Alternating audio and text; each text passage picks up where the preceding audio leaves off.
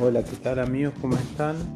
En este nuevo podcast, se me trabó la lengua de un día domingo lluvioso, vamos a hablar del karma yoga o la acción. Es el yoga de la acción desinteresada, del servicio, seva, sin recompensa, con desapego de la acción, sin búsqueda de resultado. Es lo que hay que hacer.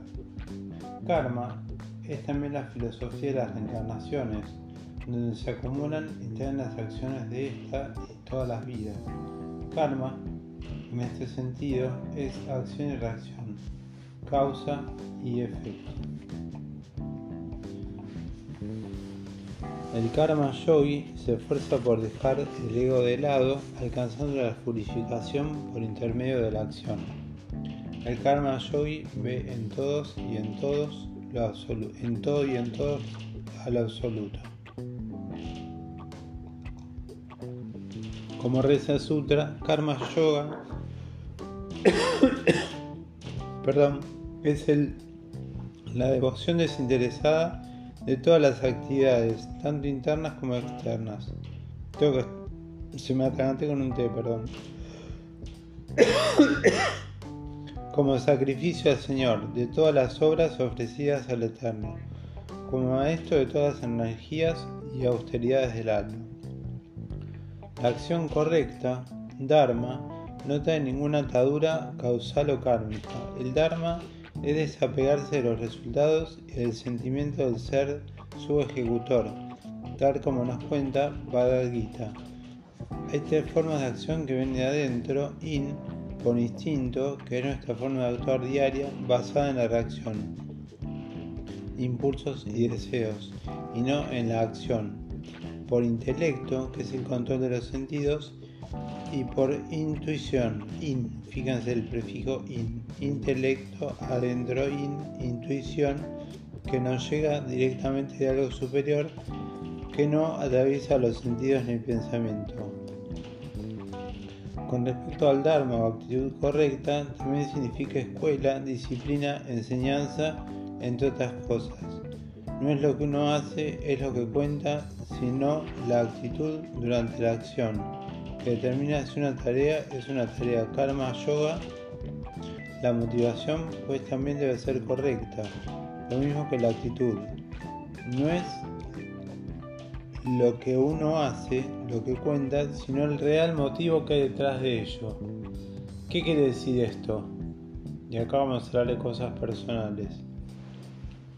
El motivo de ser puro. Dharma es la acción que no genera efectos negativos, sino positivos para todos. Si yo, en mi caso personal, en algún momento decido comprar algo porque después no lo voy a poder comprar, estoy generando algo positivo. Si yo compro algo que es para mí como instructor de yoga algo necesario, por ejemplo una memoria para una tablet o para un celular para tener clases, que son cosas que yo uso, son elementos de trabajo. Entonces ahí estoy generando algo positivo. Si yo busco estudiarme a sí mismo, como por ejemplo yo en mi caso personal compré un reloj, eh, un Mi Band de Xiaomi, porque tenía curiosidad, por, esto lo cuento como una anécdota personal, por saber, eh, porque monitoreé el sueño, por saber cómo era mi sueño y ese día fue el que peor dormí y descubrí que dormí dos horas y media profundo, tres horas y media mal y dormí seis horas y media. Y yo casualidad, cuando uno dice, bueno, hoy que lo voy a probar, se supone que va a dormir bien. Y pasó todo lo contrario. Enfurecido con el reloj, ya no lo creaba ni en figurita. Después me di un baño de agua caliente, mente fría y dije, no, el reloj que tiene que ver con que yo no haya podido dormir bien o me haya levantado muy temprano como suelo hacer. Pero esto lo cuento como una anécdota y también eh, lo cuento como algo recomendable que fuera del yoga es un implemento. Los Mi Band de Xiaomi o de cualquier otra marca, pero Xiaomi es buena. Están los Sonorband también. no me pagan por hacer publicidad, sino estoy contando una anécdota personal que me pasó a mí. Y acá estamos hablando de la acción, lo que genera karma y lo que no genera, del dharma, del fruto correcto y todo. Entonces yo estoy contando una experiencia personal en la cual yo decidí estudiar mi sueño. A ver, yo por dos mil pesos o por una ganancia que tuve, que tuve que poner una pequeña cantidad, tuve que obtener un producto para poder estudiar mis propios sueños, saber con cuántos latidos me levanto, con cuántos latidos estoy después de hacer yoga, cómo bajan mis latidos después de hacer yoga, cómo a la mañana muchos se despiertan como dicen stressed out en inglés, que es mi caso, más allá de que soy instructor de yoga soy un ser humano y bueno, y pasan estas Bueno, volvamos a lo nuestro. Esto se los contaba porque si me escuchan en los podcasts y tienen interés en estudiar su sueño, un Mi Band está buenísimo. Porque te, hace una curva de sueño y te dice cómo dormís. Y lo lees en el celular. Y está muy copado. La verdad que eso es una, una herramienta, tiene mil herramientas. Es un relojito que tiene herramientas para caminar, para pasos, para hacer gimnasia de todo. Pero una de las que tiene, que es la que más me gustó, es la que te monitorea el sueño. Y eso está buenísimo. No es para hacerlo todos los días porque te quedas sin batería, pero puedes probar y ver con uno o dos veces cómo es tu sueño. Y de esa forma es una forma de autoconocimiento que tanto hablamos en el yoga de la autoindagación, el autoconocimiento. Y fíjense cómo uno a través de la tecnología puede lograr eh, autoconocerse. Entonces yo de repente me di cuenta que me voy a dormir estresado si no hago yoga, me despierto estresado, hago yoga y me desestreso, que es una de mis cualidades. Haber estudiado yoga me dio la herramienta de quitarme el estrés, que es una de las herramientas del yoga. Te quita la mala vibra. El yoga te quita la mala vibra. ¿Cómo?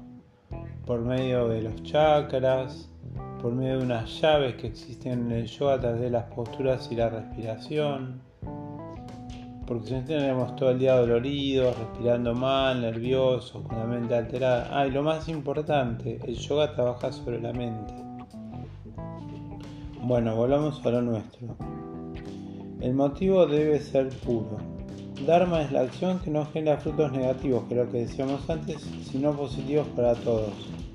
Esto es medio relativo, porque uno a veces es un poco egoísta, porque si yo decido comprar una memoria, un Mi Band o algo para mi uso personal, son herramientas de trabajo, así como mi mujer que es maestra, eh, por ejemplo, puede comprar una un accesorio para su computadora, para el estudio. Bueno, Swami Sivananda dice, el ser humano generalmente plantea conseguir frutos de su trabajo antes de comenzar cualquier clase de trabajo. La mente es tan estructurada que no puede pensar en ninguna clase de trabajo sin remuneración o recompensa. Eso no es así. Porque yo los podcasts la única recompensa que tengo es el valor numérico de la gente que los escuchó y eso es me da gratificación hacer más. Un hombre soberbio no puede hacer ningún servicio. Él sopesará el trabajo y el dinero en una balanza, el servicio desinteresado es desconocido para él. Dice Buda que por pensar ansiosamente en el futuro los hombres olvidan el presente de tal forma que acaban por no vivir ni en el presente ni en el futuro Viven como si nunca fuesen a morir y mueren como si nunca hubieran vivido. Algunos sutras del Karma Yoga. Lo que tengas que hacer, haz lo mejor que puedas. Bueno, yo los podcasts los hago con mucho amor realmente. Si el yogi conoce una mejor manera de servir, que debe aplicar y tratar de cumplir sus acciones para que puedan tener el máximo de bondad y el mínimo de maldad. Bueno, en el caso de las relaciones tóxicas, que yo hice varios podcasts que están en el canal, hablamos de estas cosas, de reducir al mínimo la maldad eh, de uno, ¿no? Renuncia a los resultados. Claro, yo los podcasts no los hago pensando en el resultado y el yoga que hago tampoco. Yo soy profesor de yoga, pero cuando hago yoga soy un alumno más. O sea que no estoy pensando en el resultado. Sé que me va a hacer bien, pero no estoy pensando en el resultado. Es el deseo de la acción lo que obliga al individuo. Puede ser. Es el desapego de la acción lo que disolverá las semillas kármicas. Desapego de los resultados también significa desapego de la clase de trabajo en sí mismo. No hay tarea que sea inferior o superior a otro diferente y no te apegues a tu trabajo. Mantente listo para renunciar a tu trabajo si es necesario. Sirve a Dios o al ser en todo. Haz a otros lo que te gustaría que te hicieran a ti. Y eso es medio difícil, porque si a uno lo tratan mal, uno a veces no tiene ganas de tratar bien a otro. Ama a tu prójimo como a ti mismo. Eso es difícil, porque a veces eh, cuando una relación es tóxica y la otra persona te trata mal, medio como que vos decís, bueno, pero yo le doy amor o... pero yo me quiero a mí mismo. Y escucho meditaciones positivas que me hablan del amor, del positivismo. Pero ¿qué pasa cuando la relación es tóxica? Todos somos parte del mismo cuerpo. Sí, digamos que hay un todo universal. Practica la humildad actuando. Sí, puede ser. Cuídate del poder, la fama, el nombre, el orgullo y la censura. Sigue la disciplina de la tarea. Eso lo hago yo. Un podcast al día me propuse. Cada trabajo es un maestro de algún tipo. Se puede aprender diferentes destrezas ejecutando diferentes trabajos. Cada trabajo tiene diferentes requerimientos en términos de tiempo grado de concentración, habilidades, experiencia, entrega emocional, energía física o voluntad. La idea es tratar de cumplir cualquier tarea que estés haciendo bien, y eso es plena conciencia y discernimiento. Seguimos. Algunos sostienen que estamos aquí para cumplir un karma y que lo único que importa es la liberación o moksha, para salir de samsara o rueda de las reencarnaciones. Es un poquito más de té que no me atragante. Perdón. Porque hablar 15 minutos uno necesita algo en la garganta. Los más avanzados encuentran las razones al analizar sus vidas pasadas, recordando hechos y situaciones que se repiten una y otra vez con el fin de ser sanadas registros akáshicos samskaras. Otros se inclinan por convencerse de que son las afluencias astrológicas las generadoras de buenos y malos momentos. Los menos esotéricos encuentran que la razón de nuestros sufrimientos se debe a desequilibrios psicológicos, hábitos adquiridos durante la infancia, la herencia genética y demás.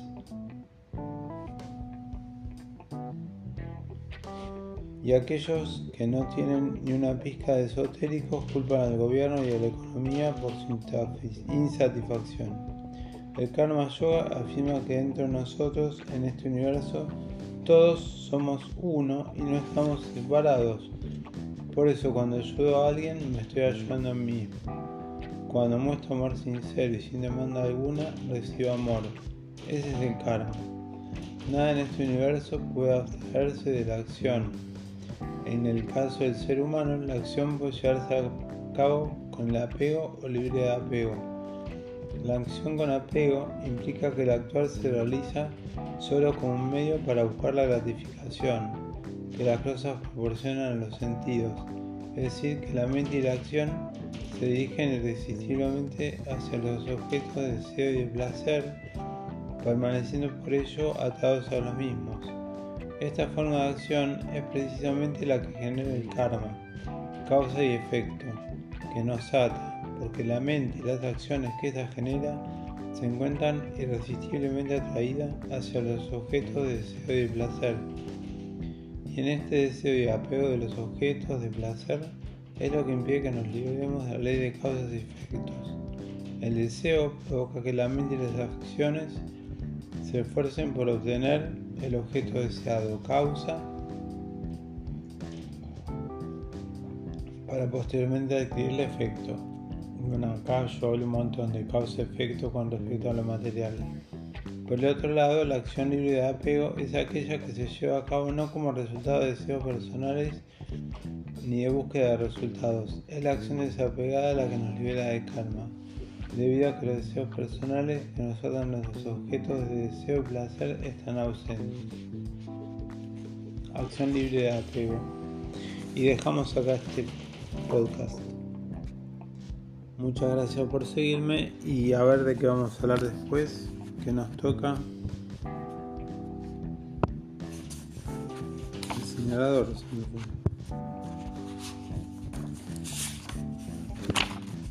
Mm, bueno. Ah, no lo tengo acá, perdón. Disculpen un segundo. Sadanas o prácticas espirituales va a ser el próximo podcast. Gracias. Estamos hablando de un libro de Florence Charlotti, por los derechos de autor lo digo, que se llama Yoga, Filosofía de Vida, que lo usamos los estudiantes de yoga. Gracias.